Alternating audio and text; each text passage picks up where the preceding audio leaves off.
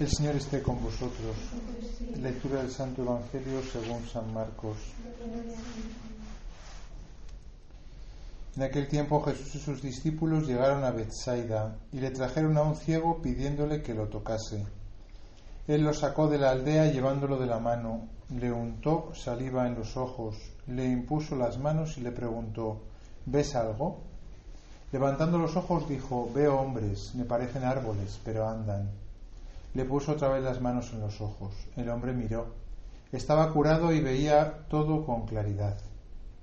Jesús lo mandó a casa diciéndole que no entrase en la aldea. Palabra del Señor.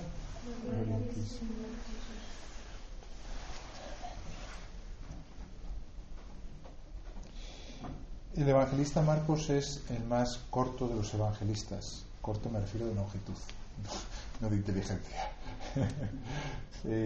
relata los, los hechos mmm, muy brevemente, ¿no? Si os fijáis, el pasaje de hoy apenas tiene pues cinco versículos, ¿no?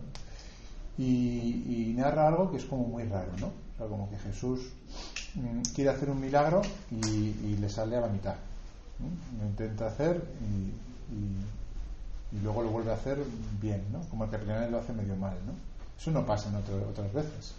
Sea, Jesús no medio resucita a Lázaro, ni medio calma la tempestad, ¿no? Cuando pasan estas cosas uno tiene que que ver aquí mmm, mmm, algo ¿no? que nos quiere decir el Señor. ¿no? Yo, tampoco soy experto, ¿eh? o sea, ya me gustaría que vosotras estuvieseis aquí y me dijeseis lo que pensáis vosotras. Yo creo que, que este pasaje en concreto, eh, en modo de ver, está hablando de cómo eh, para ver claro hace falta un proceso, ¿no? porque claro, muy, muy, fácil resolver los problemas con una varita mágica, ¿no? Y a veces queremos eso, ¿eh? Ayer hablando con una persona que lo está pasando muy mal, ¿no? O sea, pues en vez de sufrir todo un proceso que yo creo que tiene que sufrir y que yo le aconsejo, pues busca más bien pues la varita mágica, ¿no? Y bueno, Dios en ese sentido ayuda, pero tampoco va dando saltos, ¿no?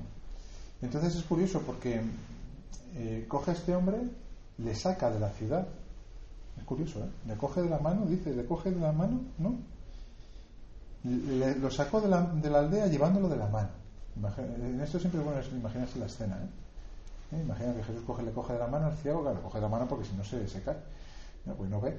Y entonces le saca fuera de la ciudad, luego le unta, sale, hay un montón de verbos, es curioso. Eh, es bueno ver todos los verbos que hay en la palabra de Dios. Le unta saliva en los ojos, le impone las manos y dice, ¿ves algo?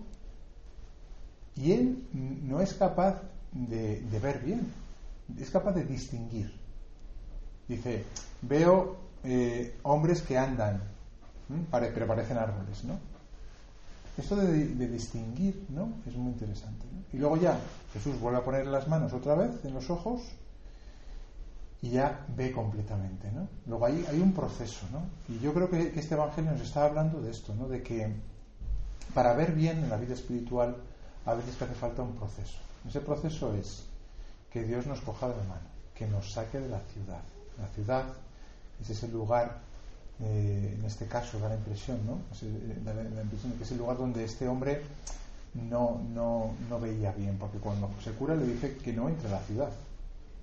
Yo no quiero forzar la, la explicación, ¿eh? pero a mí por lo menos me cuadra. Vosotros luego, si queréis, me diréis, Jesús, yo he visto esto, vale, fenomenal. Muy bien, yo lo predico el próximo día eh, le saca de la ciudad ¿no? y le enseña primero a distinguir y luego una vez que le enseña a distinguir ya le enseña a ver distinguir es un verbo que también se puede decir como discernir y ya discernir os sonará más porque es un verbo que se utiliza mucho en el ámbito espiritual ¿no? que es eh, todo lo que tiene que ver con el discernimiento ¿qué es discernimiento? pues saber distinguir lo que llamará San Ignacio las mociones de los espíritus es decir, los movimientos del espíritu bueno y el espíritu malo porque nosotros creemos que estamos asistidos por Dios, por la gracia del Espíritu Santo, pero también tenemos eh, movimientos del enemigo ¿no? que intenta bueno, pues que nosotros nos confundamos, nos engañemos, nos, eh, seamos tentados y demás. ¿no? Entonces es como, primero nos enseña como a distinguir. Vamos, yo hoy, hoy en la iglesia creo que en esto hay una, mm, hay una conciencia clara ¿no? de, de que necesitamos en la vida espiritual ¿no? Directores espirituales, guías espirituales, se suele decir ahora más, o acompañantes espirituales, los famosos starets, que se dice en el ámbito oriental católico y ortodoxo, ¿no? es decir, personas espirituales que me ayudan a discernir. Yo tengo que hacer el camino. Por eso la palabra acompañamiento espiritual sugiere más en decir, oye, yo te acompaño, pero que andas eres tú. Yo te digo, yo otra vez por ahí te vas a caer, ¿no? Y por eso normalmente ¿no? pues se suelen tener directores espirituales para que me ayuden a discernir las grandes decisiones de la vida, ¿no? O sea, pues la vocación, o sea, pues también el, ámbito profesional que es muy importante porque ahí nos santificamos, ¿no? El ámbito del estudio, donde estáis a vosotros, ¿no? Entonces me ayuda alguien a discernir, a distinguir, a saber ¿no? qué es una cosa y qué es otra. Y creo que esto es importante, ¿no? Porque mm, la manera de, razonar humana no es igual eh, que la espiritual. Eso no quiere decir que el humano sea malo. Quiere decir que lo que nosotros entendemos como lo normal, hay veces que tenemos que como que abrirnos a una novedad, que también es humana pero que no la conocemos tanto, que es la manera de pensar de Dios. Por ejemplo, pongo un ejemplo que va a pasar esta semana, con dos personas además, ¿no? Eh, le dices, mira, haz esto. Lo hace y se siente fatal, una angustia, un, nudo en la garganta, o una, una, una, reacción violenta, un no puedo, un tal. Entonces, conclusión de estas dos personas, esto no es lo mío, esto no es lo que tengo que hacer. Lógico, ¿verdad? Lógico, ¿no? Si me angustia, pues no es verdad, es como muy humano, ¿no? Pero hay otra manera de pensar que es también humana, ¿no? Pero que nos la enseña a veces el Señor, que dice San Ignacio, ¿no? Que cuando el enemigo entra, suele entrar con ruido, con estrépito, ¿no? De tal manera que allí precisamente donde está nuestra salvación, donde está nuestra vía de comenzar a empezar a ver bien, ¿no? es justo donde el enemigo va a hacer más ruido, donde va a poner más impedimentos, donde va a hacer que nos sintamos peor. Claro, cuando estas personas me dijeron eso, yo dije, ya está, hemos tocado la tecla, es esto, este es el camino del decirme. Curiosamente, el pensamiento contrario a lo que ellos veían. Obviamente hay que ver el caso, la situación, por supuesto no doy detalles, pero eh, venía el caso, ¿no? En, este, en, estos, en estas dos situaciones, ¿no? sea, era justo ese camino el que tenía cada una de esas personas que emprender y precisamente porque era la vía verdadera, porque era su solución, el enemigo ponía tanta dificultad. Si me hubiese dicho, bueno, sí, estuvo bien, pero tampoco, bueno, ni fu ni fa, la verdad, bueno, pues yo hubiese dicho, bueno, no sé si será ese. Pero me viene y me dice, no, yo no puedo, por ahí no puedo, es que de verdad que tal y cual. Entonces yo digo, uy, va a ser que sí, que es lo que intuíamos, que era justo por ahí. Porque el hecho de que no sea difícil no quiere decir que no sea la voluntad de Dios ni el camino de Dios. sabemos que para ser cristiano hay que coger la cruz. ¿no? Bueno, es un ejemplo concreto que me ha pasado esta semana y que creo que mm, nos ayuda siempre, ¿no? Porque eso también nos pasa, a mí me pasa exactamente lo mismo. Entonces tenemos que aprender, ¿no? El Señor nos enseñe a distinguir espíritus, a discernir.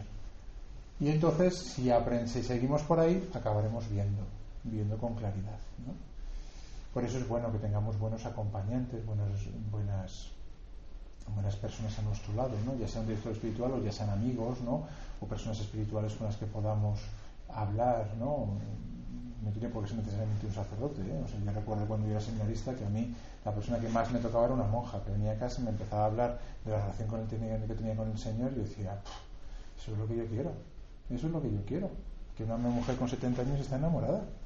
Y yo veo todos los matrimonios de 70 años que parece que están echando pestes, o los sacerdotes también, ¿eh? a los 70 años, que están, bueno, sí, va a ver el obispo, este papa, tal y cual. Yo quiero esto, yo quiero esto, y me hablaba Dios a través de ella.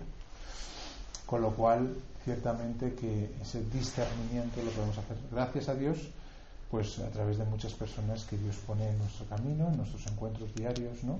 en nuestro caminar cotidiano. ¿no? Pero para poder ver claramente, a veces hay que pasar por esa etapa de discernimiento, donde hay que tener, pues a veces tiempo, paciencia también, ¿eh? paciencia. ¿no? Y quiero saber ya mi vocación. Pues, señor, a veces que prolonga ¿no?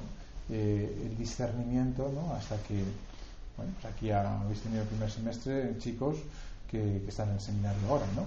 ¿Por qué? Bueno, pues porque han estado discerniendo, a ver si era lo suyo, no era lo suyo, a la vez estaban eh, eh, haciendo las dos cosas, o una cosa y luego la otra y demás, ¿no? Bueno, pues porque es algo que requiere tiempo. Pues que el Señor nos enseñe a discernir en nuestro día a día con la ayuda de todas aquellas personas que la Iglesia nos pone en nuestro camino.